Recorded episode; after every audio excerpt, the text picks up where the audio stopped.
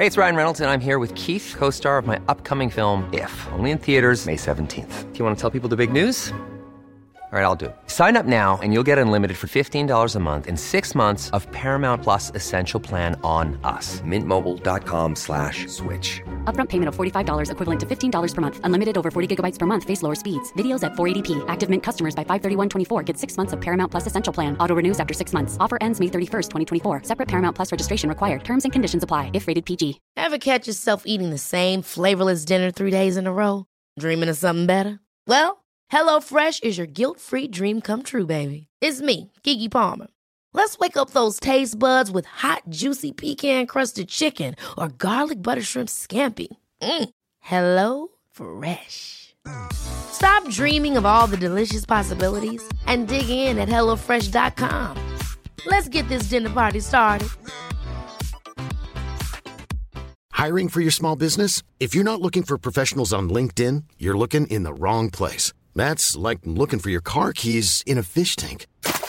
LinkedIn helps you hire professionals you can't find anywhere else, even those who aren't actively searching for a new job but might be open to the perfect role. In a given month, over 70% of LinkedIn users don't even visit other leading job sites. So start looking in the right place. With LinkedIn, you can hire professionals like a professional. Post your free job on linkedin.com/people slash people today.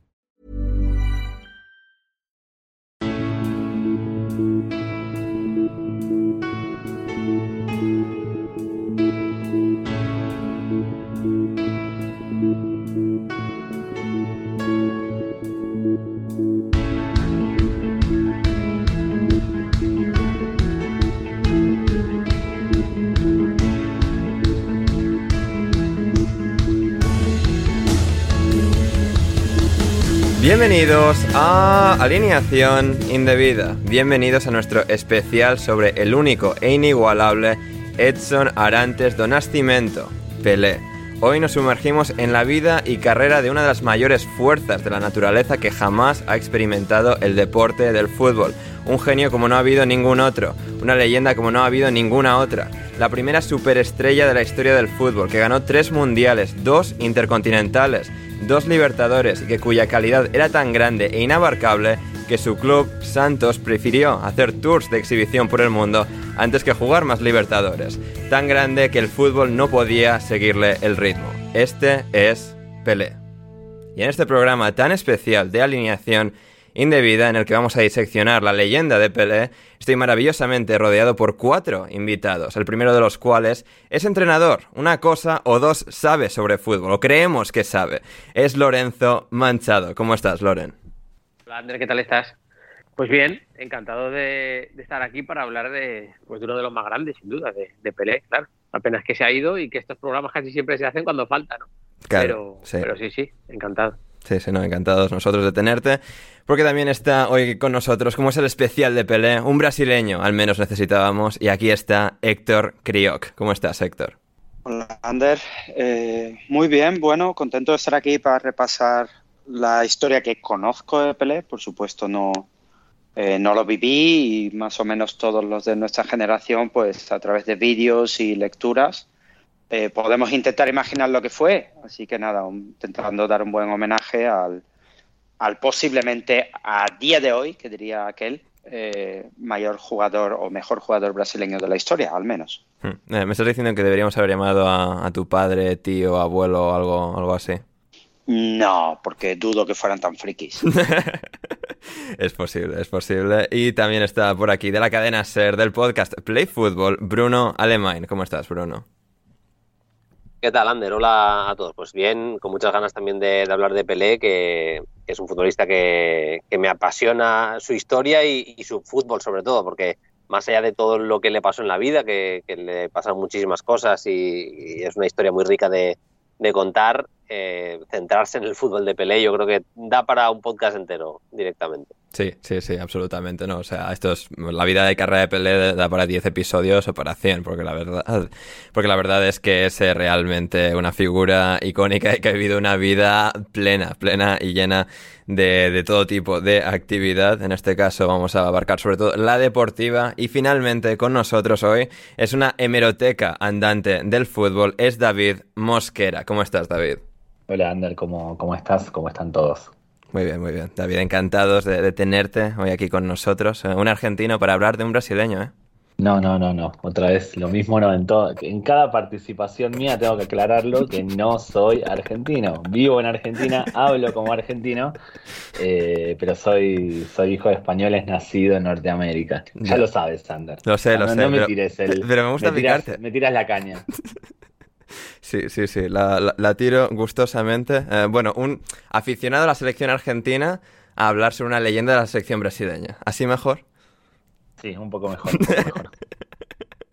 Fantástico, fantástico. Y sí, antes ya de entrar en detalle, pequeño spam rápido, si queréis apoyar al proyecto y que podamos seguir haciendo podcast como este, id a patreon.com barra alineación indebida y suscribíos desde tan solo un dólar o un euro cincuenta. El link, como siempre, lo tenéis en la descripción del episodio y donde sea que nos escuchéis, Spotify, iVoox, Apple, donde sea, suscribíos y así no os perdéis ninguna de nuestras publicaciones eh, en abierto. Y ya con esto, vamos, con, con Pelé, con Pelé, la gran leyenda del fútbol, uno los más grandes, está en esa esfera sobradamente. Un, icono como ha visto pocos eh, el fútbol, ¿no? Leyendo y, bueno, viendo cosas y vídeos y goles y resúmenes. De, lo que fue Pelé como jugador, eh, te, das cuenta un poco de, la magnitud, de, la enormidad de la figura de Pelé, ¿no? Porque, bueno, yo qué sé, quizás en los últimos años, con el fallecimiento de Maradona, pues obviamente pues centrados más en Maradona, el último mundial, toda la narrativa cargada en Messi Maradona.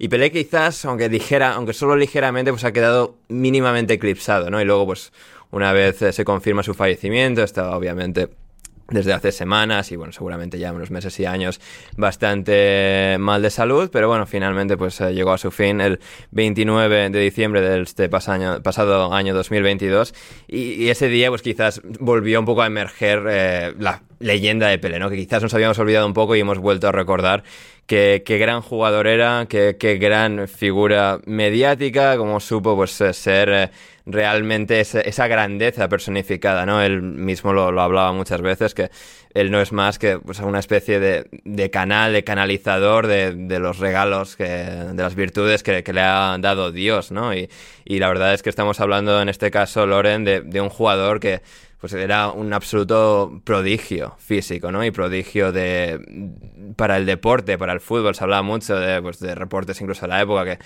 Pelé tiene unas cualidades físicas tan, entre comillas, perfectas para la práctica del deporte que es eh, pues, al final normal que pudiese eh, ser eh, la leyenda tan enorme que, logró ser.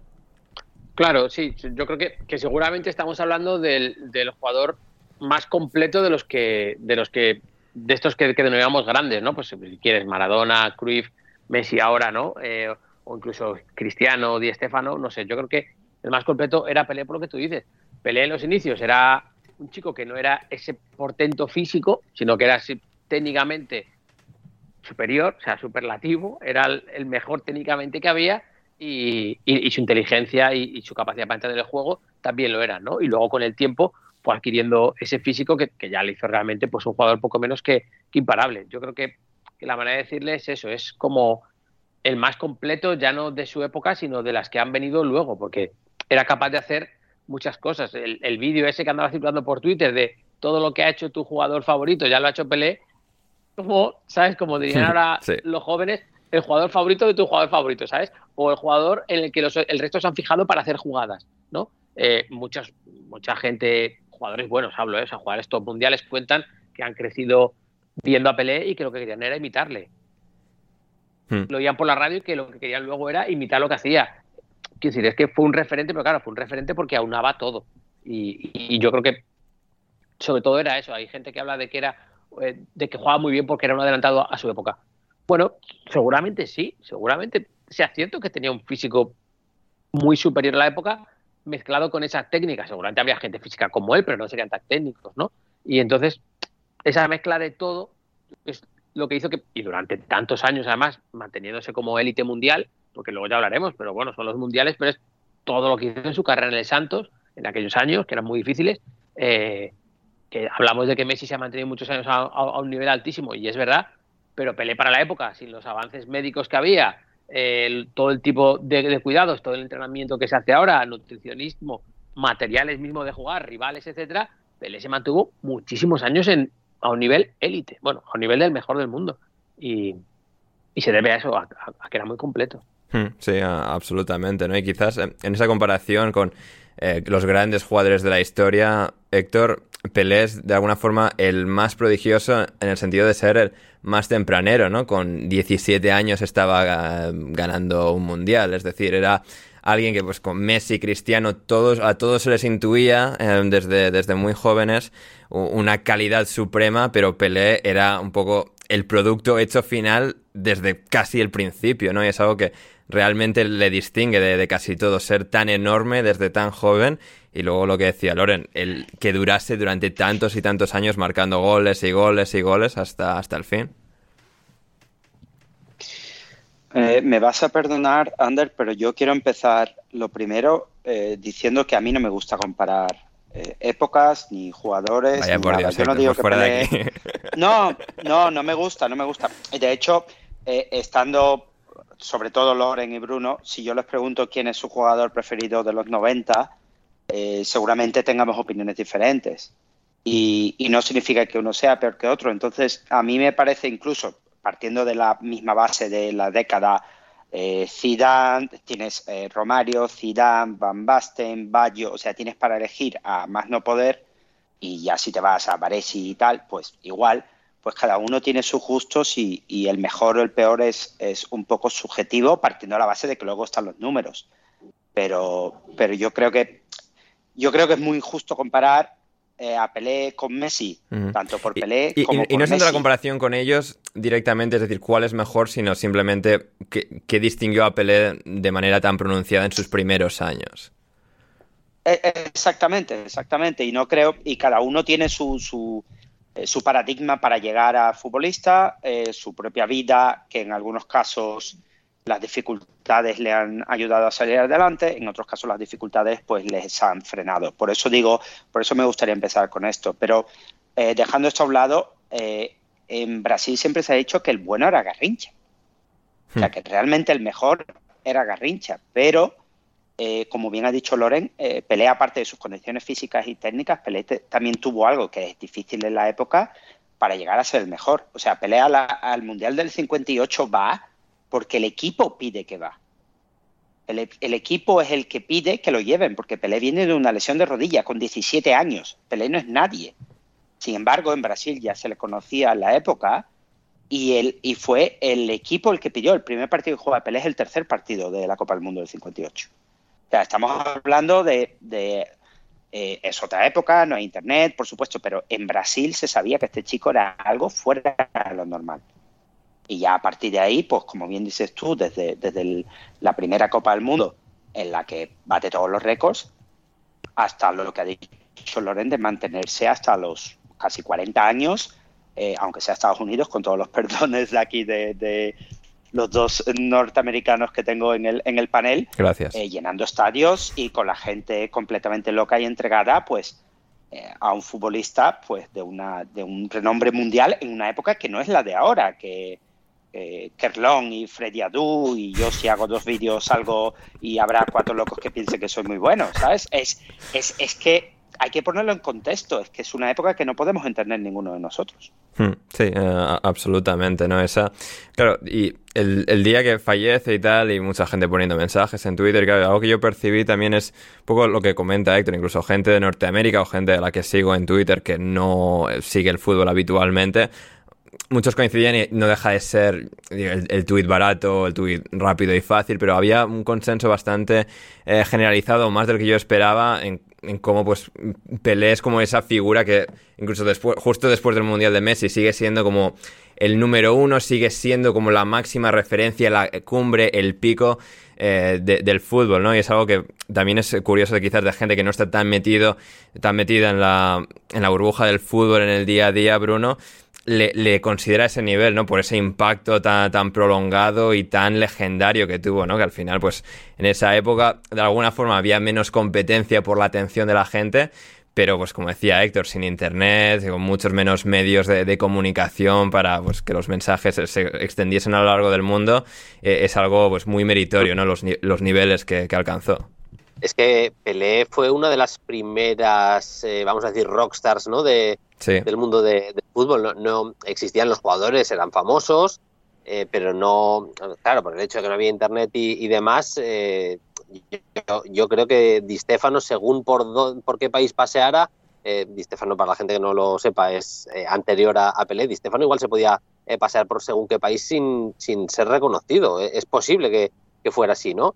En el caso de Pelé era absolutamente imposible. O sea, es junto con George Best, lo dice la, la, sociología, es uno de los eh, primeros eh, futbolistas estrella, ¿no? Mega, estrella a nivel eh, social y ahí, por ejemplo, en, el documental que hay de en Netflix se ve que, no, vamos, que allá donde iba le paraba todo el mundo absolutamente y, eso eleva, eleva la figura, pero también eleva el, nivel de presión. O sea, se, se hablaba de Pelé en todos los medios de comunicación cuando había un mundial, da igual si era eh, medio de comunicación de, Brasil o, no, eh, en el Mundial, en los medios deportivos se hablaba de, de Pelé y eso eleva la, la, presión y es seguramente uno de los primeros futbolistas que tuvo que convivir con ello. De hecho, eh, más allá del fútbol, que ya lo, ha contado Loren, lo habéis contado muy bien, a, mí, ¿cómo tiene el que afrontar la, la, presión del Mundial en el 70 o previa al, al Mundial en el 70? me parece algo muy, muy llamativo y, parecido al, tema de Messi con el Mundial. ¿no? A Messi se le exigía el Mundial para ser considerado, o le exigían algunos eh, zotes eh, eh, el Mundial para ser considerado de los mejores de, la historia, pues a, Pelé le pedían que volviera a ganar el Mundial siendo la estrella en el, en el 70 porque en, el 66 se le habían pegado ¿no? en el Mundial de, de Inglaterra y, bueno, en el 70 hicieron una participación histórica, no sé si es la mejor selección, pero anda cerca de, ser una de las mejores selecciones de, la historia, o al menos que juega mejor, aquella Brasil eh, con, con Zagallo en el banquillo y, bueno, y Pelé fue la, estrella.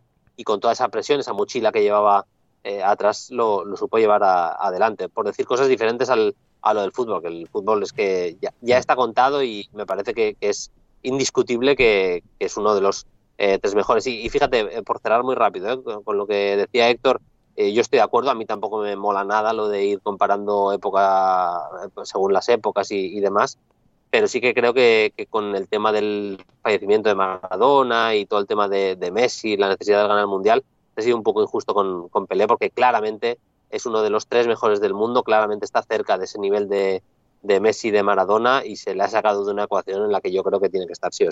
Hmm. Y como bien comentaba Bruno, David, eh, ese Mundial de 1970, ¿no? Muy parecido, como hacía la comparación, con el Mundial de Messi en este último 2022, Maradona, me perdón, Maradona hasta cierto punto también en el 86, en el mismo país que en el 70, pero México en 1970 todavía también se mantiene como uno de los mundiales más icónicos, no solo por Pelé, sino por ser el primer mundial emitido por satélite, en color, es decir, ser la gran figura, la gran leyenda, siendo ya un jugadorazo de 12 años, 13 años de, trayectoria, llegar a ese momento y poder consagrar eh, su leyenda eh, en ese torneo eh, es algo que, más allá de lo que fuese él como jugador en el día a día, que era algo extraordinario, para cimentar su leyenda es, algo que, desde luego dejó una, huella imborrable ese, mundial. Sí, el, Mundial 70 de Pelé es el broche de oro a su carrera, porque a partir de ese momento se, va a Estados Unidos, se retira de la selección y desaparece de, los primeros planos futbolísticos. Lo que hizo en Estados Unidos fue más comercial que deportivo. Eh, yo quería comentar una cosa sobre las comparaciones que estaban, estaban hablando. Eh, coincido en que no se puede comparar, no se pueden comparar los atributos físicos de Pelé, de Messi, de Ronaldo Nazario, de Maradona, de futbolistas de distinta época, porque las épocas cambian, los tiempos cambian, los métodos de entrenamiento cambian, la alimentación cambia y demás. Ahora, sí se puede comparar lo que significó cada uno de estos futbolistas, eh, cada uno de estos futbolistas en su época. Yo creo que Pelé es altamente comparable con Messi, los dos son, desde mi punto de vista, los mejores de la historia en cuanto a rendimiento, en cuanto a regularidad, en cuanto a eh, mantenerse a un nivel tan alto durante tanto tiempo.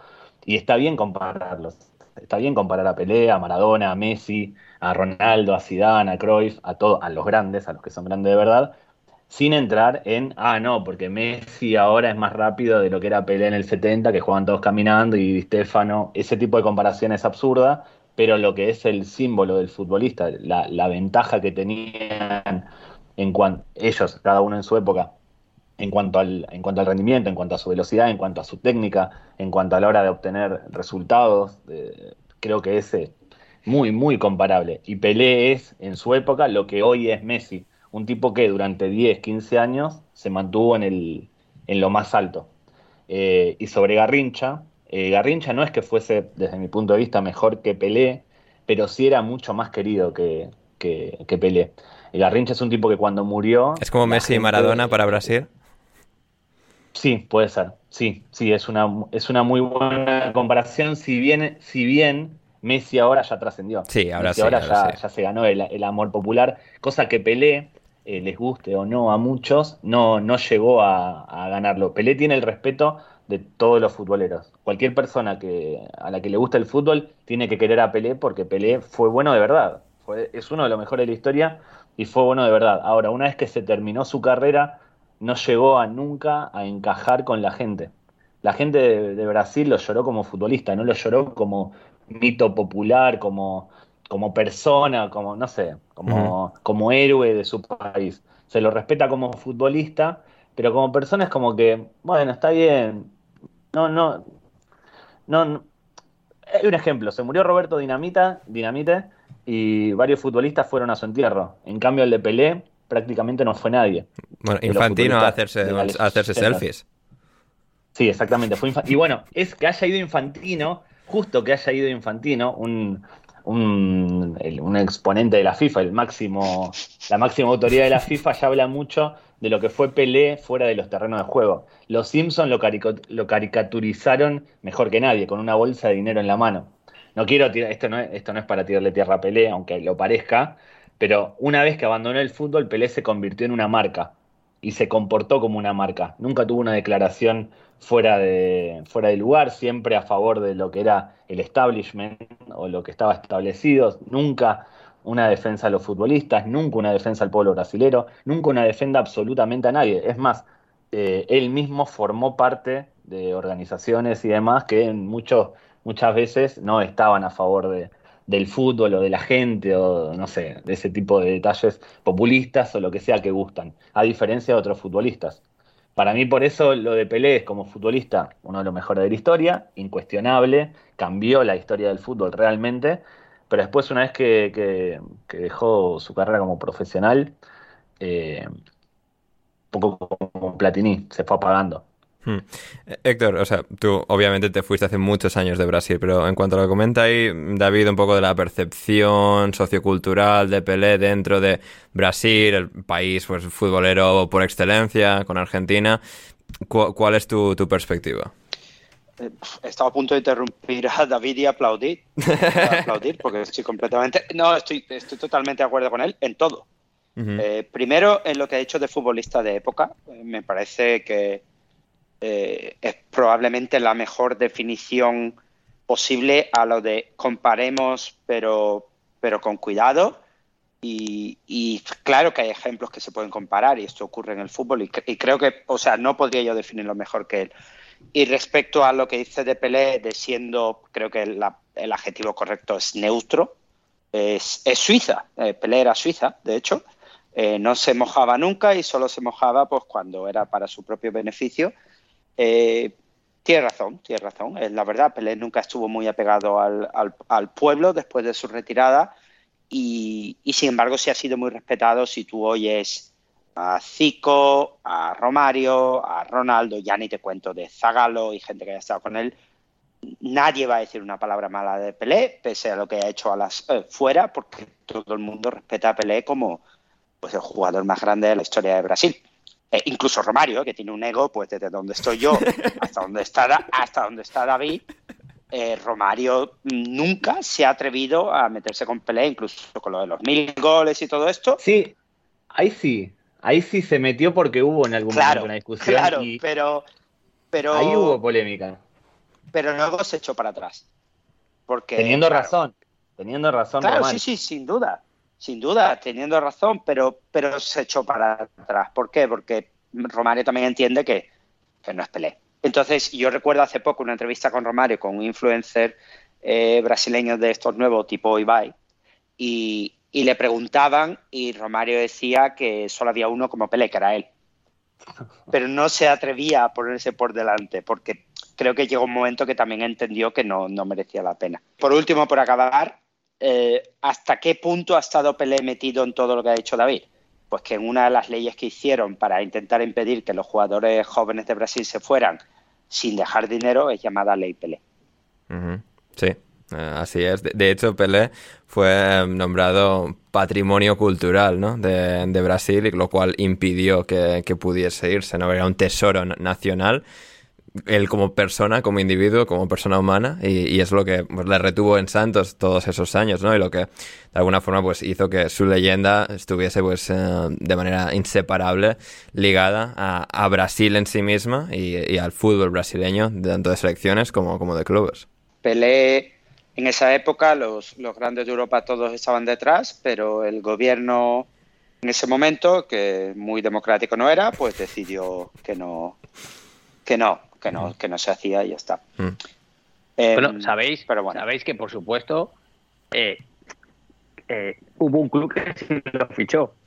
Y como no, que fue el Inter y le salió mal la jugada y, no pudo ir al final. Porque claro, el Inter tiene que hacer estas movidas. Esto, por supuesto, lo he oído en el fantástico especial que hizo Bruno de Play Football con, con Ángel. ¿Y tu reaga? Ah, Alex. No, con Alex. Ah, sí, sí, sí, Ángel Iturriaga, sí, sí, es verdad. Ahora no recuerdo quién, quién, lo contaba, pero sí, sí, es que, bueno, es que el presidente de el presidente del, del Santos sabía que, que, bueno, voy a decir una burrada igual, ¿eh? pero que igual lo mataban y dejaban a, aquel Pelé a eh, Bruno burrada o no. E, sí, sí, por eso digo, que es que eh, lo mataban puede ser de en sentido figurado, o no. Correcto, que la gente se lo tome como, como quiera, pero es que había existía la posibilidad, sí, sí. Pero el Inter, pues una enterada, lo hizo y, no pudo, se le lo firmado. Tristísimo, ¿eh? tristísimo. Eh, Pelé, que, bueno, que le ganó una intercontinental al Milan con la camiseta del Santos. Podría haber llegado a Milán, al Inter, ¿no? Y haberse convertido en leyenda de ese lado, pero no, no, no ocurrió Yo tengo una anécdota, Ander, si, dime, dime. dejas. Por supuesto. El padre de un amigo nuestro, eh, de la que fue la intercontinental de 62 contra el Benfica de Eusebio, etcétera, él trabajaba en Lisboa y fue a ver el partido. Ojo y nos lo ha contado muchas veces, que en la ida ganaron 3-2 eh, el Santos de aquella serie de vuelta, fíjate, en pues, eh, Sao Paulo, Lisboa, pues bueno, un paseo de aquella, de la época, ¿no? ganaron 3-2. Sí, estaba, estaba, estaba el Concord, ¿no? Claro, se puede imaginar. que, que decía que él, que, que se acordaba perfectamente, eh, es aquí muy futbolero, bueno, era, pues ya, era mayor, que los, los, portugueses se la daban muy de favoritos porque decían que que en casa que, que, que Benfica en casa no perdía y que un, y que un gol solo de, de, ventaja en Brasil, que era, que era poco. Bueno, ganó el Santos 2-5 y Pelé hizo 4. Y él estuvo aquel día en el estadio y nos decía que él, de, la época, de lo que le llegaba y de lo que había oído, que todo el mundo hablaba muy bien de, hablaban bien de, de los jugadores brasileños y tal, pero que él no se esperaba ver a alguien capaz de hacer eso en un campo. Claro, es que hizo cuatro goles para, para ganar un intercontinental fuera de casa con lo que suponía entonces fuera de casa, etcétera, etcétera. Y sí, sí, que eso me acuerdo que, que lo contó varias veces. El Benfica de Eusebio, ¿eh? No, no, no, ningún equipo normal. Claro, claro, claro, el Benfica de Eusebio, quería que decir. Ese partido se puede encontrar por ahí, eh, no entero, pero resúmenes largos, es increíble. Claro. Hmm, Bruno. No, iba a decir que, que para que eh, tus oyentes, los oyentes de alineación indebida más, más jóvenes, eh, puedan poner un poco en contexto. Eh, claro, yo le explicaba el otro día a mi hijo, mi hijo de, 14 años, eh, me decía, ¿dónde jugó Pele? Y le, dije, en el Santos, y luego ya, voy a decir, se retiró en Estados Unidos y tal. Y de ¿cómo que no jugó en Europa? No se lo podía creer, mi, hijo, ¿sabes? Y, no ha ganado la Champions Pelé nunca, y le digo, pues no, porque es que insisto que no jugó en Europa. claro, claro. Claro, no, no, pero es que, es que, o sea, a ver, es un caso un poco extremo. Mi, mi hijo no tampoco se ha puesto en ningún momento a, a buscar nada de Pelé y son 14 años, que al final pues es, normal que tampoco sepa demasiado, pero, pero es eso, al final eh, explicarle a, las generaciones de hoy en día que, entonces en el Santos ganar campeonatos eh, brasileños, lo que se llamaba entonces tasa de, Brasil, que es la, equivalente al actual eh, serial, actual campeonato brasileño, eh, ganar Paulistaos, ganar el equivalente a la, claro, a la Libertadores las intercontinentales y demás, La- en, él, en aquel momento era la leche, o sea, era increíble lo que consiguió, ya no solo a nivel de mundial, lo que consiguió con el Santos, y, y creo que es importante contarlo también porque, porque insisto, ¿eh? porque los jóvenes van a decir, va, si no, ni jugó en Europa ni ganó la Copa de Europa, no podía ser tan bueno. Quizás era hasta más complicado en los 60 ganar una Copa Libertadores que una Copa, que una Copa de Europa. La Libertadores por aquella, por aquel, por aquel tiempo era muy competitiva. Más, hoy es competitiva a un nivel bajo comparado con Europa, pero en esa época era competitiva a un nivel muy, pero que muy alto.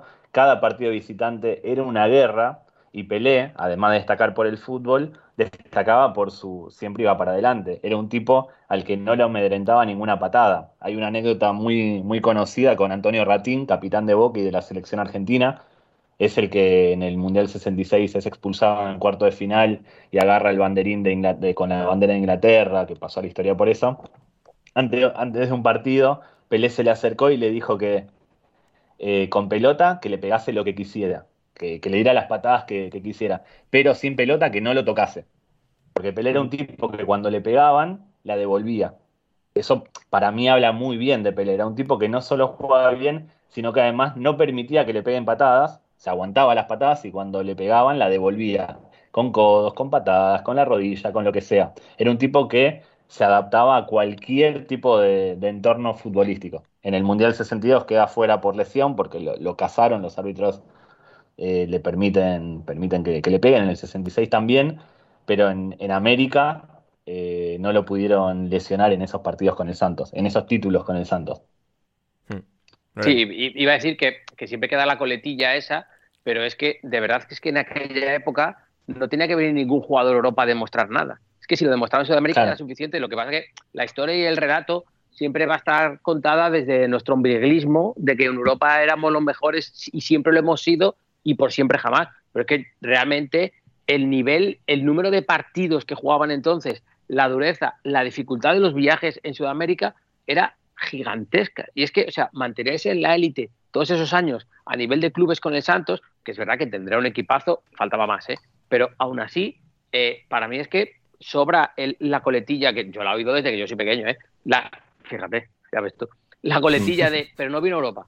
Bueno, No, pero vino que- Europa porque es que no hacía falta demostrar nada aquí. Es que además cruzaba constantemente el charco con el Santos para disputar amistosos y los ganaba. Porque La Pelé famosa jugó- gira, David. Exactamente, hacía giras todos los años, alternaba, aparte que en Brasil se jugaba todos los días prácticamente al fútbol, jugaban estaduales, copas, jugaban todos los días. Un país como Dios amistosos. manda. Sí, Como sí, era, era una Todavía bestialidad. lo, No, todavía lo hace. Todavía lo hace. No, pero antes, antes más, de hecho, después vamos a hablar de los goles de Pelé, los partidos de Pelé. Pelé tiene tantos partidos con el Santos porque jugaba prácticamente cada dos, tres días y jugaba todos los partidos. En el medio metía Libertadores, en el medio metía giras a Europa, donde venía y ganaba el Santos.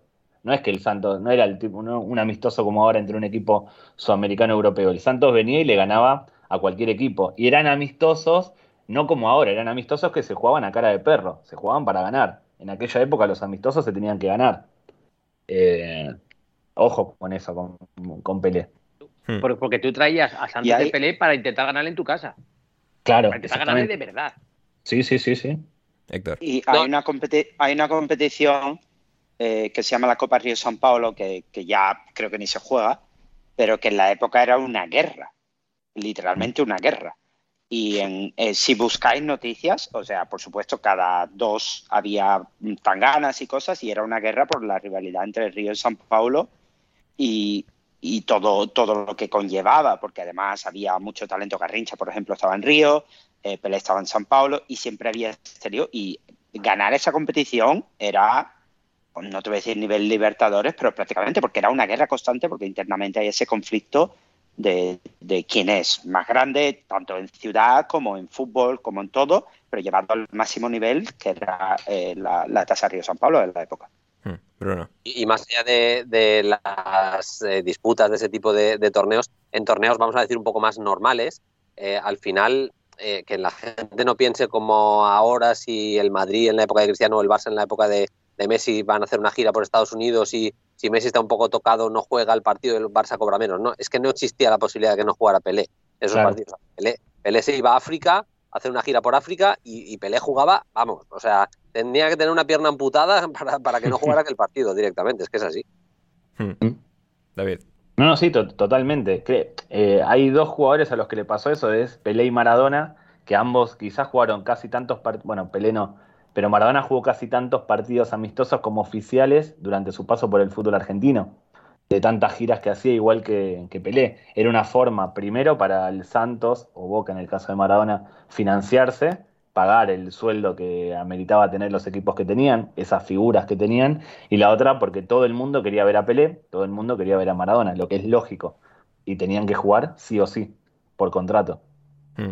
Además, algo muy curioso lo que explicáis ahí, ¿no? De las giras de, Santos, eh, los amistosos y el valor que tenían, porque al final pues e, es difícil calificar los amistosos al no ser partidos oficiales, pero en ese contexto sí que es algo muy disparo, muy contrastante a lo que es hoy en día el concepto de un amistoso, era de alguna forma un partido no tanto amistoso en el sentido de, bueno, no nos importa ganar, como que no está reconocido por ninguna competición organizada, ¿no? Pero ese, ese, esas ganas, esa competitividad extrema de este es nuestro gran reto, el gran uno de los grandes retos de nuestra carrera, queremos ganar este partido contra Santos y viceversa.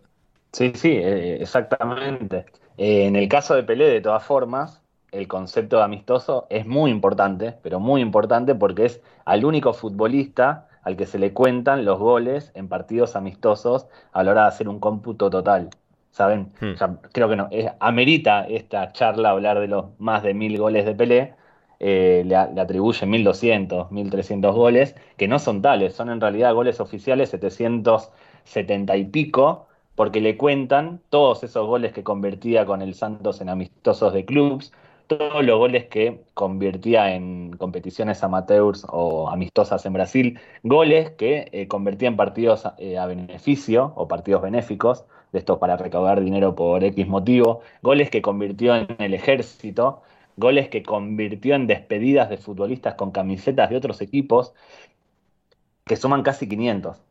Entonces Pelé, en esto de los más, el hombre de los mil goles, como se le suele llamar y demás, es al único al que se le cuentan goles de ese estilo. A Messi no se le cuentan, a Romario no se le cuentan, y de ahí vino también una discusión con Romario, que hablábamos antes.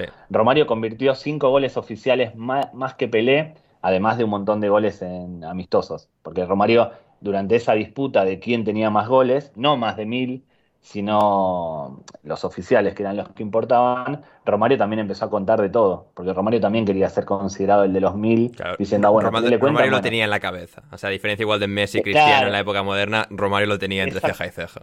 Exactamente, Romario ahí cuando los oficiales le, ganó a Pelé, pero empezó a contar para superar los mil, entonces empezó a contar goles y goles y goles y goles. Eh, por eso a mí siempre me gusta puntualizar esto de Pelé, no por tirarle mal a Pelé, ¿no? Por, sí, no por hacer la distinción, no por tratar de darle algo de, rigurosidad un poco a todo el análisis. Exactamente, exactamente, porque yo creo, eh, corríjanme si me equivoco, que si sumamos los goles en amistosos o en categorías menores de Messi y de Cristiano Ronaldo, tal vez ya tienen los mil goles. Creo que Messi debe estar cerca de los 800 oficiales, si le contamos amistosos, partidos a beneficio y demás, yo creo que Messi ya estaría en los mil goles. No sé, nunca hice la cuenta, nunca me puse a contar los goles de Messi, pero hay que ser muy criterioso con esto de los mil goles, porque es muy difícil meterlos, es muy difícil llegar. Pero, pero David, David, una cosa, estando de acuerdo, eh, yo a Messi solo lo pondré al nivel de Pelé cuando haga una peli y meta gol. Porque ese se lo contarían, seguro, ¿eh? Seguro que bueno, se lo contaron. Ahí te, voy a decir, ahí te voy a decir una cosa. En esa película, en Victory, Evasión a Victoria, o Escape a la Victoria, según el país, Pelé imagina un gol, explica a Michael Kane, cuando Michael Kane está preparando el partido, Pelé agarra una tiza, se levanta de la cama, agarra una tiza y en, el, en, el pizar, en la pizarra hace un gol eludiendo a todos los rivales, a todos los nazis. Dice, denme la pelota, tiki tiki, easy, y se ríe. Bueno, ese gol que Pelé solo imaginó, que imaginó, dijo que iba a hacer y nunca hizo, lo hizo Maradona en un mundial, lo hizo Messi en un partido de Copa del Rey. Pelé no tiene un gol maradoniano. No, pero ese se lo contaron, ese se lo contaron a Pelé. sí, obvio. Sí, a Pelé, le a Pelé le contaron hasta los goles que metían sus hijos en, Sega, en el juego de Pelé. Le contaban hasta ese gol. Pero, pero una cosa, una cosa que quería traer, además aprovechando que estás todos aquí, eh, yo una cosa que sí me gusta de Pelé y que también pasa con Messi dejando a un lado que hoy en día todo está dividido hasta niveles incomprensibles, es que Clarín, eh, revista argentina, eh, siempre ha estado reconociendo a los mejores jugadores de, los mundiales. Y Clarín nunca ha dudado en el 58 es Pelé y en el 70 es Pelé. O sea, y la BBC y France Football y, y los goles, por supuesto, yo ahí no voy a defenderlo porque no tiene sentido, pero que haya tanta unanimidad en el sentido de lo grande que fue este jugador, pues también indica mucho, más allá de que a lo mejor el de hoy no podía pasar, porque lo vemos con Messi, con Cristiano Ronaldo y anteriormente con otros eh, pequeños debates que ha habido.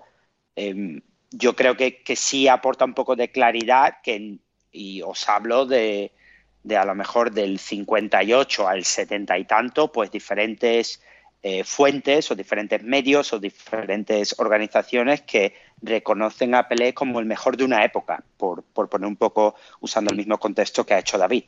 Y de la historia también, o sea, Pelé, para mí, Pero, es que en Sudamérica pasa mucho con eh, el periódico Clarín, eh, la revista El Gráfico, el Placar en, en Brasil.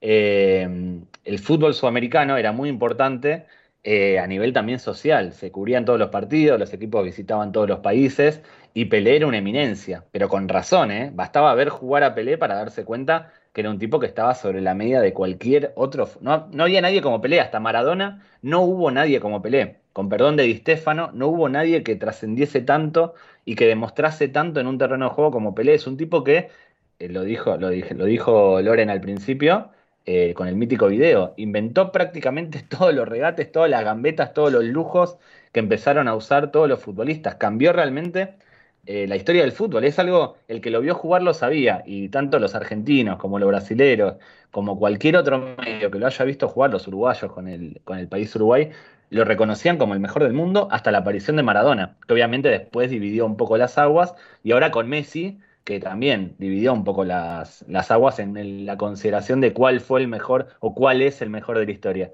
Si Pelé, si Messi o si incluso Maradona. Pero Yo bastaba ver jugar a Pelé para, verlo. Eh, os quería preguntar, si me permites, Ander, sí, sí, por muy rápida, eh, pero eh, habla todo el mundo de mm, que la rivalidad entre Argentina y Brasil eh, claro, es que no se han enfrentado tantísimas veces, que, empezó a crecer con enfrentamientos entre los dos equipos, o entre equipos de los dos países en, la Libertadores, pero que también esa eh, pelea por quién ha sido el mejor de la historia, si eh, peleo Maradona, lo ha hecho crecer. A ver, no nos engañemos, el fútbol es para frikis como, como, nosotros, que nos encanta el deporte como tal, pero también es para gente que igual no le gusta tanto el, fútbol y, y que pues ese tipo de piques le, ponen y les gusta y, eso hace crecer también al fútbol. No, no hay que engañarse y, hay que aceptar, yo creo, a todo el mundo que, pueda aportar algo, ¿no? Y, os quería preguntar, Héctor, vosotros que, seguramente tenéis una opinión mejor que, la nuestra en ese sentido, ¿hasta qué punto ha hecho crecer ese pique eh, entre quién era el mejor, si Messi o, ay, perdón, si Maradona o Pelé, ha hecho crecer también esa disputa entre Argentina y, Brasil a nivel futbolístico? Héctor. por, por mi parte, por mi parte, sin, sin duda alguna. Yo, yo soy del 84, eh, yo crecí con Maradona. Yo crecí con la época en la que Brasil no ganaba nada. Eh, por supuesto, Maradona, el Mundial, me, me cogió muy pequeño. Eh, yo el primer Mundial que recuerdo es el gol de Canilla. Es Brasil-Argentina, la jugada de Maradona y el gol de Canilla. Yo, por supuesto, odié a Canilla toda mi vida hasta que tuve uso de razón y entendí que no tenía ningún sentido odiar a ese señor. Pero yo recuerdo ese día como un día triste. Y, todo eso fue hasta el 94, por supuesto. Era una época triste en Brasil. Eh, y no sé si, eh, si David, porque luego le ha cogido más, pero en Brasil el Mundial para el país.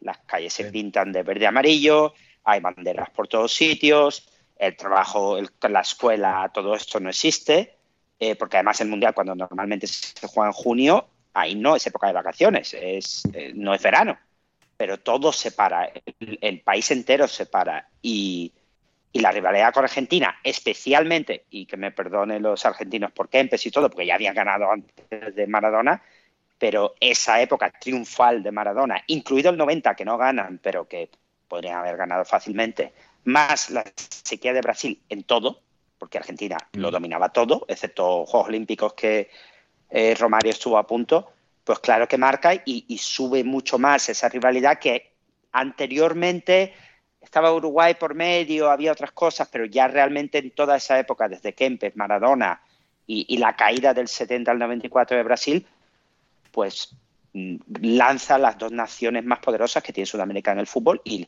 por supuesto, con estos dos iconos a la cabeza. David. Sí. Sí, eh, igual no, no hay, no es tanta la rivalidad. eh, de un tiempo a esta parte se hizo una especie de rivalidad a partir del Mundial 2014 con el Brasil, decime que se siente y demás. Eh, porque el, Brasil, el, el brasileño no odia a nadie. Y el, y el argentino, el brasileño es feliz. El argentino no odia al brasilero. El, rival de Argentina es Inglaterra. Y ahora con esto del Mundial del decime que se siente, del 7 a 1 y demás, la nueva generación de argentinos está un poco como con ganas de vacilar a Brasil. Pero no, no hay una rivalidad así de odio. Lo que fue Pelé Maradona fue más de como lo que es de Messi, quién es mejor, Messi Maradona, Pelé Maradona, es más una discusión de eh, quedarse con, con el mejor. Yo no- ayudó obviamente que Pelé sea brasilero, que Maradona sea argentino, que Messi sea argentino, eh, obviamente que Ronaldo Nazario, que Ronaldinho sean brasileros, favorece el fútbol de cada uno de esos países. Pero no, yo no veo tanto una rivalidad a muerte. De hecho, si nos ponemos a pensar, Brasil del 90 a esta parte le ganó prácticamente todo a Argentina. Todo le ganó. Sacando eh, la final del Maracaná ahora y el, partido del Mundial 90, en el medio Brasil le ganó la final de 2004 de Copa América, lo eliminó en el 95, le gana la final de la 2007, le gana la Copa Confederaciones, en eliminatorias le gana en todos lados. Eh, yo no, no, no veo mucha rivalidad entre Argentina y Brasil porque Brasil es la selección más grande de, la selección más grande del mundo, es el Real Madrid de selecciones. Hmm. Héctor, eh, no sé, David ha dicho ahí lo de que el brasilero no odia, igual tú quieres decir algo al respecto. Nah. No, eh, no, no, y, y- y re- realmente he pedido la, la palabra. Yo creo que había más antes. Yo creo que, sin embargo, eh, mm, Messi, yo no veo a brasileño odiando mucho a Messi, ¿eh? y trato habitualmente con gente aquí y gente en Brasil. Eh, yo sí creo que Messi, también porque daba la impresión de que Maradona era un poco tramposo, pero Messi no. Messi eh, no representa nada que alguien pueda odiar porque no. Y dejo el Bueno, tema de. ojo. hay gente que sí, hay gente que Los sí, pero madridistas, los madridistas Claro, claro. te van a decir que sí.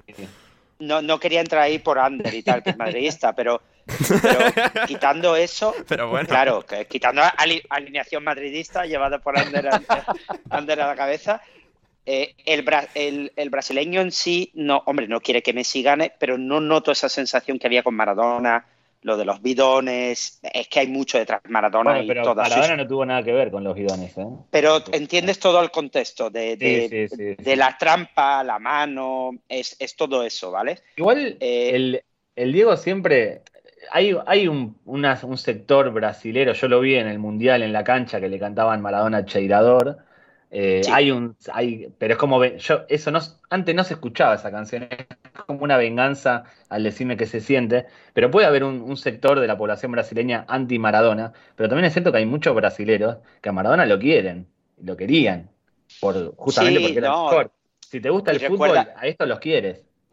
Exacto, y recuerdas el anuncio y todo, o sea que sí que, Sí. que al final, al final hay cosas que salen, pero, pero Oh. me da la impresión de que la rivalidad, la rivalidad era mayor antes, quitando 2014, por supuesto, que yo era más alemán que el peor alemán que puedas imaginar, el peor. Y luego, sin embargo, cuando la Copa América mm, no dolió tanto. Creo que, que en general, por lo menos con, con la gente que yo he hablado de no dolió tanto porque creo que es por el factor Messi también, que es como que se esperaba, como que era algo que era factible, ¿sabes? Y más después de 2014, con todo lo que pasó y tal, había un sentimiento de, no había ese sentimiento de seguridad. Jugamos en casa, vamos. No, es que se sentía que el mejor jugador en el momento es Messi, y no hay discusión. Y era, era posible, con lo cual dolía un poco menos y, y era como. Pero con Maradona, no sé, eh, yo tengo la sensación, quizás la edad, ¿eh? pero yo, toda la gente que conozco, que es de mi generación y tal, eh, creo que había más anti-Argentina antes por, por todo el. Sí, por todo el entorno. Pero ah, muchas veces pasa, en Argentina pasa con Pelé, los que no lo vieron jugar eh, lo minimizan por eh, la cosa en la que se convirtieron. En el caso de Pelé, en Argentina se lo critica mucho por estar asociado a la FIFA y lo que, todo lo que dijimos antes, de ser un tipo tibio, neutro, un suiza, que me, encantó esa definición. Igual que a Maradona en Brasil, eh, los que no lo vieron jugar se quedan con su figura eh, excedido de peso, con sus problemas, con sus dificultades para hacer determinadas cosas. Entonces, los que no vieron jugar a Pelé, los que no vieron jugar a Maradona y los que eh, critican porque no saben de fútbol, se meten con ellos o les bajan un poco el precio. Eh, los que lo vieron jugar al Diego, dudo, dudo, realmente, igual que los que vieron jugar a Pelé, dudo que tengan algo malo para decir de ellos a nivel futbolístico si te gusta el fútbol, no se puede decir nada en contra de Maradona y de Pelé. Si te gusta el fútbol. Hmm, completamente, completamente. Totalmente de acuerdo. Em, no, no, totalmente. Y claro, en el aspecto de la tipología, digamos, de superestrella, de las diferencias que hay pues, de Messi a Maradona, a Pelé, a Cristiano, Cruyff, Di Stefano, toda esta gente. Al final, bueno, todos son grandísimas estrellas, pero todos de alguna forma de una manera un poco distinta, ¿no? Los unos de, de los otros. Y claro, leyendo y escuchando mucho sobre Pelé en los últimos días, Loren, sí que hay como, no sé, y seguramente incluso más que Messi, en el sentido de, pues, como el propio Pelé lo interiorizaba, ¿no? De que era, pues, de alguna forma, pues, lo, lo, que le ha dado Dios y él, de alguna forma, simplemente lo, lo canalizaba, ¿no? Y este sentido de, de deidad, ¿no? En el fútbol, de, de, jugador tan extraordinariamente bueno y que luego, bueno, pues, incluso, pues, a nivel social, como lo decían eh, Héctor David, ¿no? Que no fue alguien que que impactó tanto en la cultura brasileña por eso, no ser nada más que un jugador de fútbol y una pues, marca para, bueno, representante de marcas al, mejor postor, ¿no? Pero en el sentido puramente futbolístico de lo que representan, como pues quizás Maradona de alguna forma es más como ese jugador de entre los normales, el mejor, es como el mejor del pueblo y Messi de misma forma a Pelé eh, es un jugador... Eh, bueno, Pelé de misma forma que Messi es un jugador como, digamos, extraterrestre o que es como esta divinidad, ¿no? Que, ha caído en el deporte y que ha maravillado a tantísima gente. Sí, lo que, yo creo que lo que pasa con Pelé en esto que comentas es que fue el primero para mucha gente. Que ese mundial del, 70, por primera vez retransmitido para todo el mundo en color, fue el primero para muchos. La gente habría visto fútbol, pero a lo mejor no todo el mundo había visto a Di Stefano en el campo, ¿sabes? O a Garrincha y, por la tele a lo mejor lo habían visto poco y aquella retransmisión en blanco y negro pues ya hemos visto cómo se ven los partidos, ¿no? Es que Pelé tuvo la grandeza de ser eh, el mejor en un mundial en el que se le pedía ser el mejor y, fue el primer mundial global de verdad. Entonces, fue de verdad, yo creo que para resumirlo fue el primero que era el mejor para todo el mundo a nivel global. O sea, era el, el icono pop, el, era Michael Jordan cuando empezó a ser la NBA para todo el mundo, era ese tipo de, figura, ¿no? Y entonces, lo que decís, eh, me ha gustado lo que decía Héctor, era Suiza, era neutro total, ¿no? Tampoco tenías nada que echarle en contra a Pelé. Si rascamos más en la superficie, pues podemos haber dicho que efectivamente, como habéis comentado, sobre todo decía David, podía haber hecho más por, las clases eh, más populares de las que procedía, por cierto, o podía haber hecho más por los jugadores que habían sido sus compañeros, pero al final sin hacer eso tampoco una nota, pues, problemas de Maradona o lo que sea, ¿no? Que es un poco lo que pasa ahora con Messi, que parece que su carrera es poco menos que, intachable. Entonces, yo creo que lo que le pasa es, es eso, que fue el primero reconocido como mejor sin, sin duda para el resto. Porque a la gente de aquella le hablarán de Estefano y muchos te pues es que yo no lo he visto. Pues es que yo le he visto dos jugadas. Sí, bueno, era bueno, pero coges a Eusebio y dices, en, Sudamérica, y no lo estaba haciendo en Sudamérica, no puede haber la inversa de. Es que no lo hizo en Europa, Eusebio no lo hizo en Sudamérica. Y claro, y es que Pelé ya, con el Mundial de 70 eran tres mundiales. O sea, era una locura. Bueno, de hecho, era todos los mundiales que tenía Brasil los había ganado él. Mm, exacto, porque al final no, deja de ser. Dos y medio. Claro, dos, y, medio, ¿no? El jugador que, que, bueno, sí, cierto. Que, que, lleva a Brasil o le lleva por primera vez a ese estatus y luego, pues, el comienzo de lo que es. Eh, eh, Brasil, Brasil cimentándose como, como, esa, como esa gran superpotencia única en el mundo. Convierte a Brasil en la, en la como mundiales de la historia, él y todo lo que tiene alrededor, que era muchísimo. Pero la estrella, la voz cantante, el que salía en la foto, el que sale abrazado, el que llenaba portadas y revistas y tal, era él. Entonces, a nivel global fue el, el, primer mejor gran futbolista reconocido en todo el mundo. Y claro, eso, el que pega primero pega dos veces. Entonces, por ahí yo creo que, el cariño y el respeto ese, pues, pues no lo va a perder nunca. Está, está claro, pero aparte eso, que es que no se le conoce cosas muy extrañas, por lo menos yo, vamos, fuera de, los campos, en su vida personal, etcétera. Sí, eh, completamente. Y, y, claro, además, eh, hay, algo divertido, Héctor, que tú y yo habíamos hablado durante el día de hoy, de, o sea, claro, en cuanto al concepto de deidad en el fútbol, ¿no? Pelé, em, hay, una, hay una deidad que se llama Pelé eh, de la mitología hawaiana, además, que es algo gracioso, ¿no? En cuanto a pues, eh, la simetría del mundo y la vida y el destino. Sí, que no, no tendrá nada que ver, pero es curioso que si buscas, buscas Pelé y vas a Wikipedia te encuentras que la religión hawaiana, que yo no sabía que existía, pues uno de los dioses de los volcanes eh, se dice, bueno, supongo que será Pele, no Pelé, claro. pero es uno de los creadores de las islas de Hawái, de acuerdo a su leyenda, y, cuando has dicho lo de deidad y tal, y habíamos estado hablando de esto, me, ha hecho gracia. Y supongo que Pelé no habrá estado en Hawái. En su, bueno, a lo mejor sí, Igual, sí. Instagram no lo sabemos, no lo sabemos, pero, pero es curioso, es curioso que el nombre esté formado por esas cuatro letras, sí. A, mí me parece, a mí me parece una frivolidad y una falta de respeto meternos en temas de religión diciendo que Pelé es una deidad cuando todos sabemos que, que Dios hay uno solo y se llamaba Diego Armando Maradona. me parece que es un terreno muy delicado. Messi tal vez está ascendió al cielo ah. ahora, eh, pero llamar, tratar de Dios a Pelé me parece mucho, me parece muy una desubicación. menos, menos mal, David, que me coges con la edad que tengo. Me coges hace 15 años y teníamos aquí una discusión gravísima. ¿Por qué? Vuelvo, vuelvo, vuelvo a lo que he dicho al, vuelvo a lo que he dicho al inicio. Eh, comparaciones así, cada uno cada uno con lo que le gusta y, muy bien y, no, no me atrevo, no, no creo que tenga ni la capacidad, ni el conocimiento, ni, ni el atrevimiento para decir que Pelé es mejor que Maradona o peor que Maradona o que no, no, no, no, no, no, yo no digo eso, digo que uno tiene, uno tiene la consideración de rey, porque realmente es el rey del fútbol, fue, fue Pelé, y Maradona dio un poco, no, no estoy hablando de quién es mejor, porque para mí Messi y Pelé están por encima del resto de los futbolistas, aunque yo siempre elijo a Maradona, pero Pelé y Messi están por encima de todos. Eh, Maradona trascendió un poco más, no solo por el fútbol, sino también por el contexto de las cosas que consiguió y cómo las consiguió, tanto a nivel deportivo como a nivel social, o a nivel ya saliendo un poco del fútbol. Por eso Maradona, eso de tratarlo como, como Dios, obviamente sentadito acá estoy frivolizando porque es un tema delicado de la religión, puede haber gente que se sienta eh, dolida por tratar a un mortal si, les hemos ofendido, aquí lo celebramos. Bueno, no, que no nos pase un Charlie Hebdo o algo por el estilo.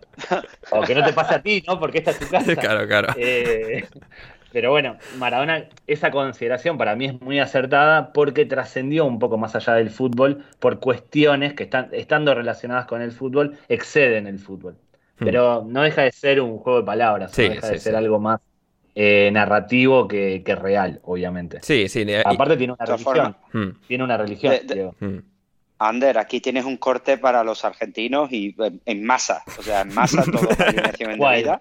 ¿Qué, ¿Cuál? Y, y el, este de Maradona eh, eh, trascendió a todo y es una religión. Que estoy de acuerdo, por cierto. ¿eh? No, no, literalmente. hay, hay, una iglesia. Estoy de acuerdo, estoy de acuerdo. O sea, es literal. Existe una iglesia maradoniana. O sea, hay existe una iglesia maradoniana, es real. ¿eh? Sí, sí, sí. literal. Y, no, de, alguna forma yo lo que quería expresar sobre todo era más, digamos, en lo futbolístico, el tipo de estrella, el tipo de jugador técnico de, pues esto, de ser absolutamente una fantasía como jugador, ¿no? De algo no de este mundo, más allá de luego la figura de Dios, de, o sea, de, fundar una religión o ser la, la inspiración de, una religión es más del sentido del futbolista eh, estrictamente. Eh, encarando ya la recta final del programa, algo quizás me hemos tocado un poco, ¿no? Un poco Santos, eh, de alguna forma, eh, bueno, decidiendo después de ganar las dos Libertadores y las eh, dos subsiguientes intercontinentales, a Benfica y al Milan, eh, después de perder en dos siguientes, dos subsiguientes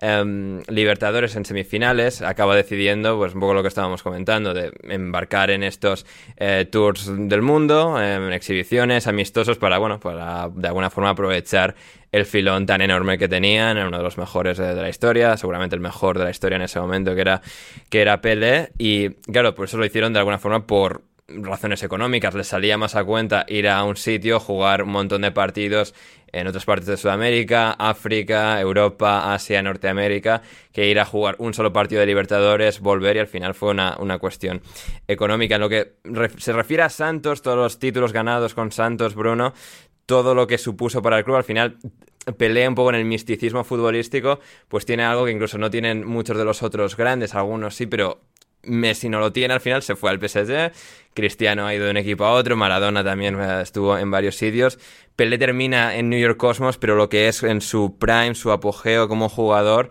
al final él y Santos son, son uno en sí mismo. Sí, de hecho, le citaba, citaba antes una comparación eh, Loren con, Michael Jordan y, está muy bien también porque le pasa como a Jordan en, otros momentos de su carrera, como es el hecho de retirarse. Eh, Pelé se había retirado. Cuando eh, vuelve a Santos, vuelve a, vuelve a jugar a fútbol, eh, va a Cosmos para volver a jugar a, fútbol, entre otras cosas porque estaba arruinado, porque no tenía un, clavel el hombre. Sí, sí, tal cual, había invertido mal y le pagaban un pastizal en, Estados Unidos y, y vuelve por esa razón.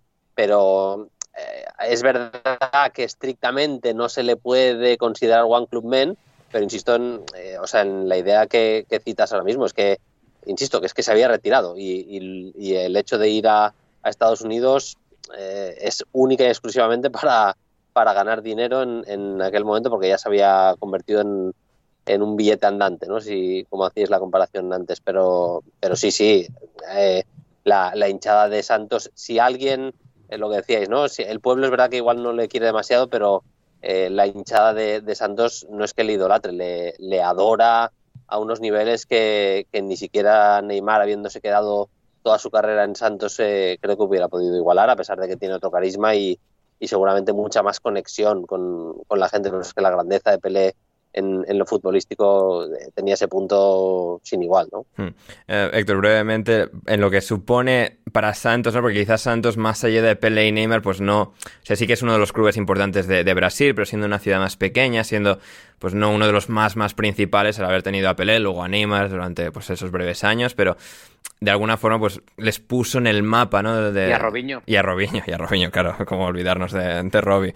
Em, no sé, Héctor, en cuanto a lo que supuso para el fútbol de clubes brasileños, lo que cambió de alguna forma quizás el paradigma de Santos, como el Barça ya era enorme, pero Messi de alguna forma les establece todo un nivel más allá.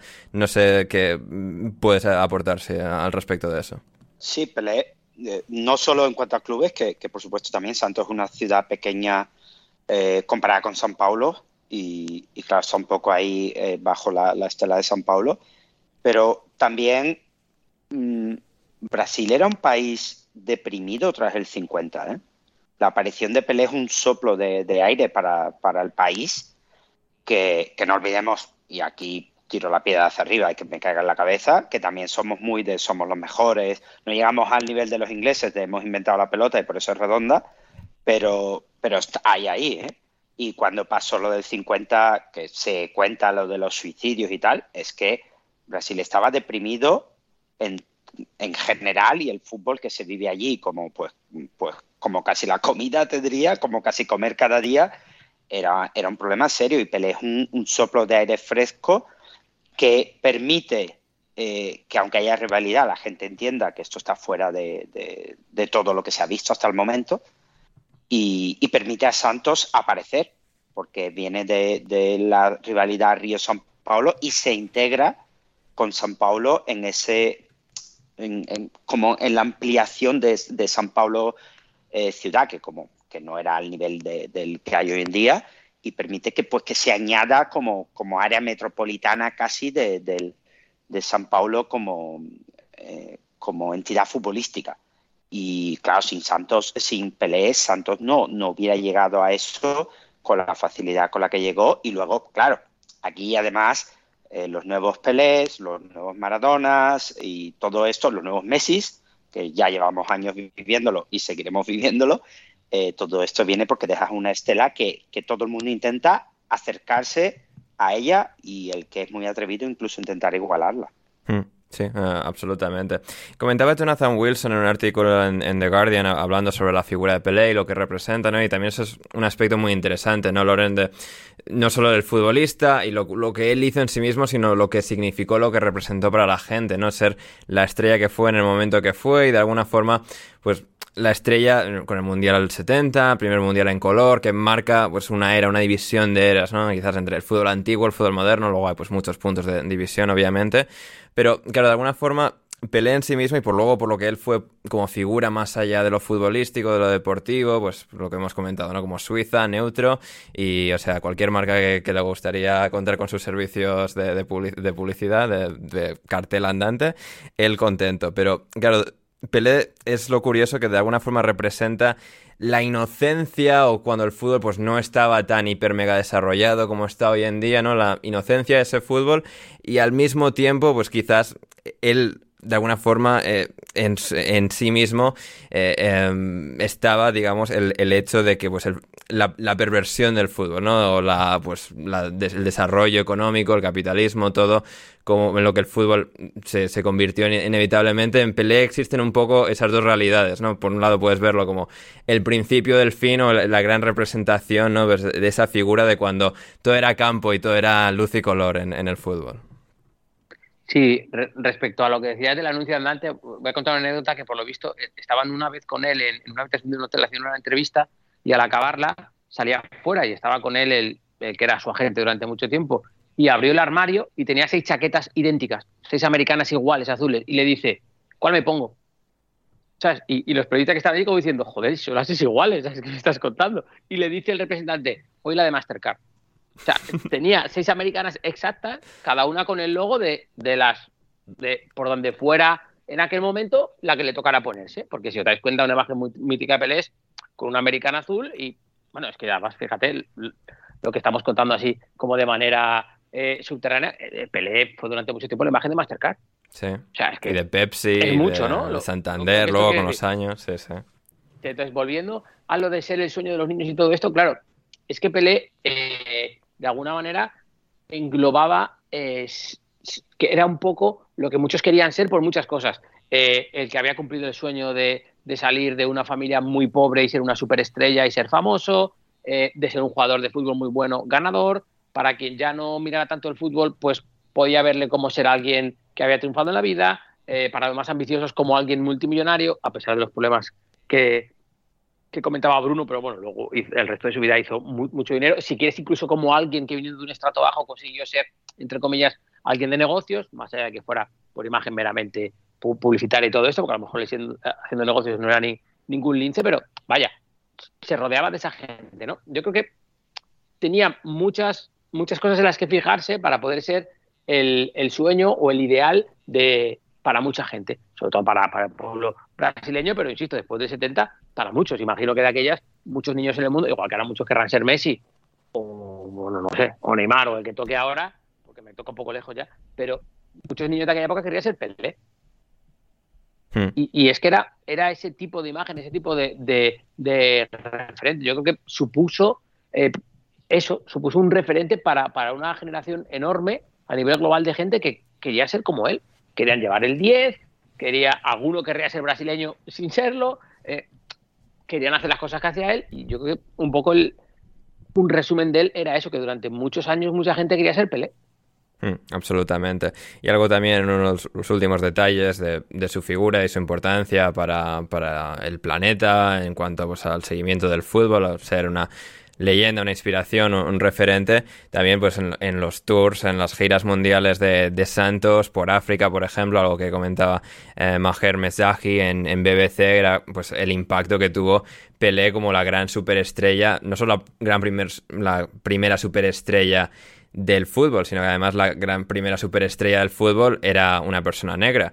Y lo que eso pues significó para muchísima, muchísima gente, no todo un continente, pues olvidado pues por las hegemonías mundiales. Y, y, propio en este caso uno, un exjugador eh, de Mali, Salif Keita, lo comentaba, cuando yo llegué a Europa como jugador, nosotros los africanos eh, solo teníamos a Pelé, a Mohamed Ali y si quieres a, Eusebio como referencias, ¿no? Y eso también Pelé, pues en cuanto a su impacto social, aunque no fuese de manera activa, de manera pasiva, también significó una, enormidad en, el continente africano y en, otros en otras muchísimas esquinas del planeta. Creo, creo, Ander, perdona. Sí creo que Pelé como Muhammad Ali fue los dos únicos que han parado una guerra en África. Exacto, exacto, sí, sí. Bueno, de hecho, con, con, Pelé hay dos ejemplos, ¿no? Eh, eh, cuentan en un artículo que, este que mencionaba en BBC de Maher Mezahi como en la parte de Argelia de una de las giras em, aprovecharon que estaba Pelé y bueno, la, digamos la emoción colectiva para dar un golpe de estado y luego en Nigeria, eh, años después, eh, pararon unos días la, guerra civil que había para eh, que, que, Pelé con Santos pudiese, pudiese jugar. Sí, sí. Tremendo, tremendo lo que, lo, que, lo que fue. Y no sé, algo más que querráis comentar, que nos hayamos dejado cualquiera de, vosotros, que, sintáis que es importante que eh, destaquemos antes de marcharnos por hoy. Eh, a mí me gustaría, ya que estamos recordando algo, algo un poco cómico, la mítica frase de Maradona de Pelé debutó con un pibe, eh, que la han escuchado la mayoría de ustedes. No, no, no es simplemente para explicar el origen de, la frase, en qué se basó Maradona para decir eso. Eh, porque si algo tenía Maradona, eh, y esto es real, es que las frases que, inmortalizó siempre se agarraban de algo, siempre tenían una especie de fundamento, no decía nada, nada sin, sin sustento, más allá de que uno puede coincidir o no con, con las cosas que, que, decía. Bueno, la frase de Maradona, en una entrevista con El Rayo a finales de los 90, El Rayo era un programa argentino, Maradona dice que Pelé debutó con un pibe y que le pegó a la germo, que le pegó a la mujer.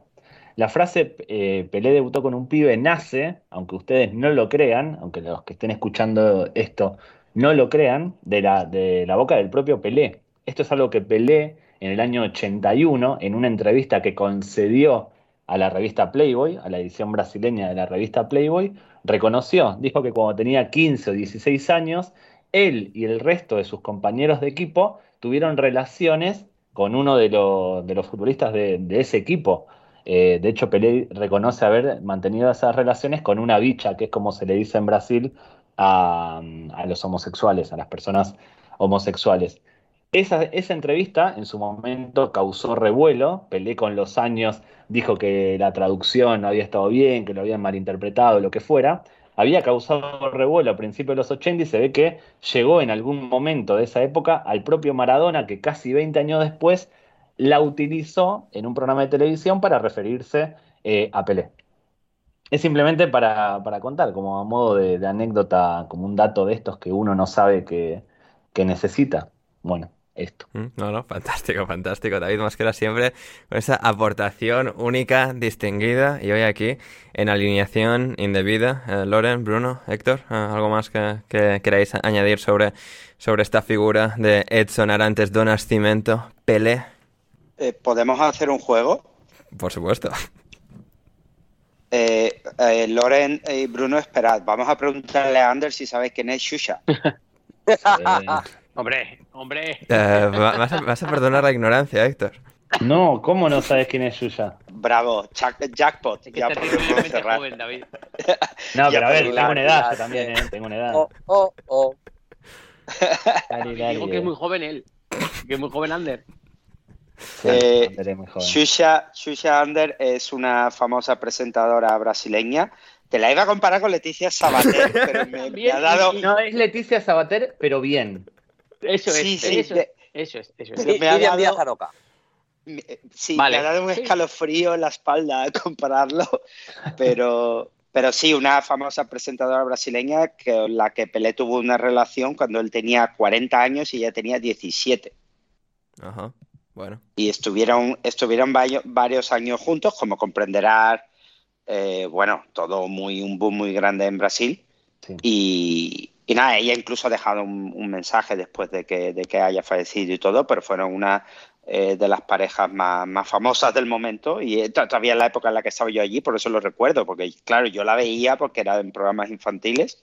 Mm. y creo que descubrí inicialmente a Pelé por ella, te diría, porque claro, en la época, una vez más, no había, eh, no había tampoco mucho a lo que llevarse en tema vídeo, pero pues fue una de las relaciones más famosas, aparte de la que ha comentado David, que tuvo Pelé eh, durante su, vida, aparte, aparte de todo lo que no sabemos, más tres o cuatro mujeres, siete hijos, o sea que, para, para, la biografía, para la biografía van, van bien cargados. Sí, lo de Yuya fue eh, la Yuya no solo, no solo era una presentadora importante en Brasil, sino en toda Sudamérica y llegó a, llegó a tener programa en España también. Sí, era, era un, eh, un fenómeno, eh, no te digo mundial, porque no sé si estuvo en Japón o en, Asia, lo que sea, África, pero era muy, pero que es a día de hoy muy importante. La reina de los bajitos, la reina de los paquitos. Maravillosa, maravillosa. Mira, eso que he aprendido en el, día de hoy. Ahora, ya, lo que habéis ido explicándolo, ya me han empezado a venir referencias que me sonaban y tal, pero, pero eso, eso que he aprendido eh, en el día de hoy. ¿Algo más, Bruno, Loren, de, de Pele? Decir que que es un futbolista que a mí me gusta resumirlo como que fueron tan famosos las cosas que hizo como los goles que falló. Es que decir, hacerle un paradón a, Pelé como hizo Gordon Banks en la historia, porque no era habitual que él fallara, o el famoso eh, intento de, de, gol regateando al portero sin tocar el, balón, pues al final, cuando eh, tienes ese nivel de grandeza, eh, pasan a la historia acciones tuyas en las que no te sale bien, porque si tienes que poner todas las que te han salido bien, pues pues es muy largo, ¿no? Entonces, o sea, que algo haya salido a la fama y, ahora todavía estamos hablando de ello como el no gol de Pelé, yo creo que resume mejor casi que, cualquier cosa que, que, que, se diga de él. Se le recuerdan las veces que falló. Hmm. Sí, el gol, el, gol que intentó de mitad de campo, de hecho se suele decir el, el gol que no pudo hacer Pelé. Cada vez que lo. Me acuerdo cuando Rivaldo le convirtió al Atlético de Madrid, o Salazar con el Albacete, creo que también el Atlético, se decía que habían conseguido marcar el gol que no pudo, que no pudo conseguir Pelé, de mitad de campo. Maravilloso.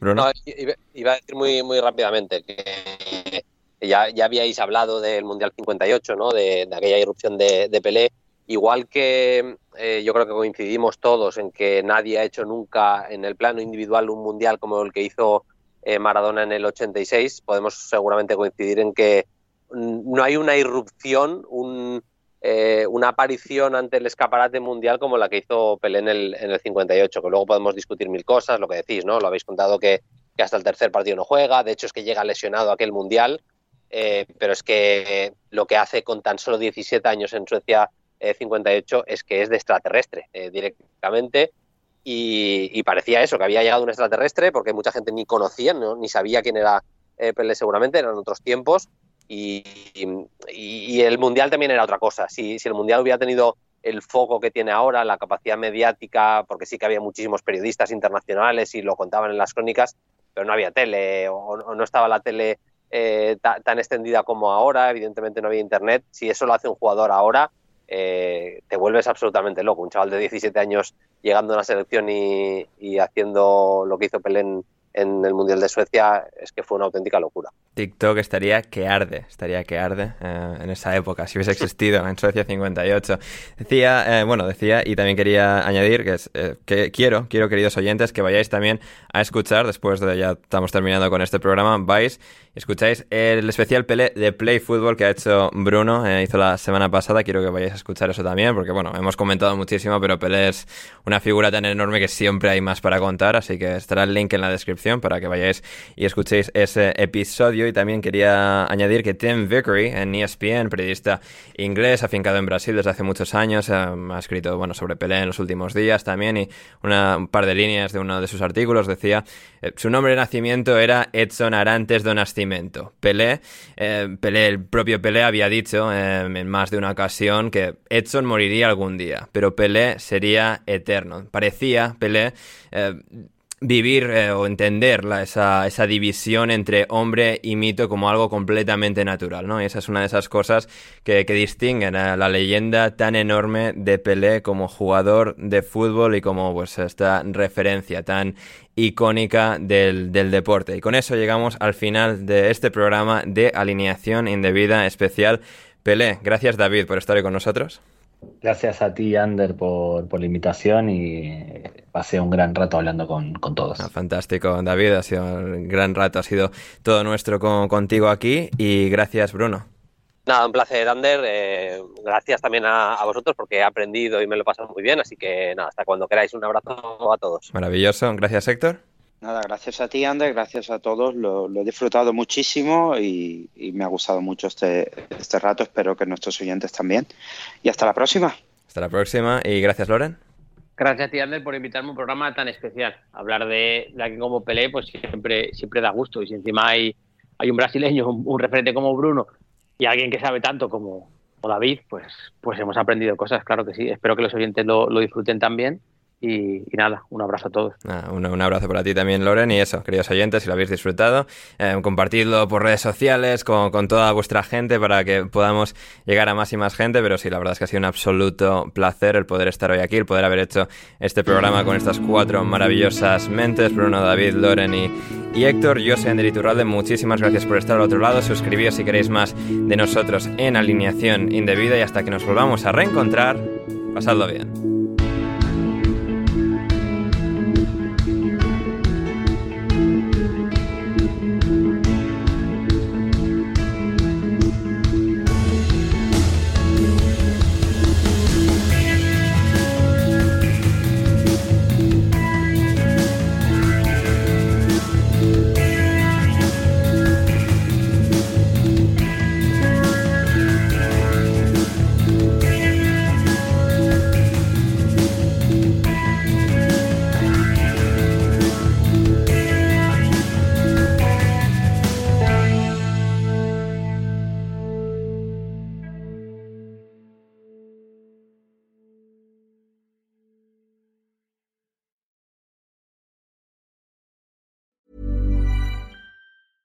Hey, it's Paige DeSorbo from Giggly Squad. High quality fashion without the price tag. Say hello to Quince.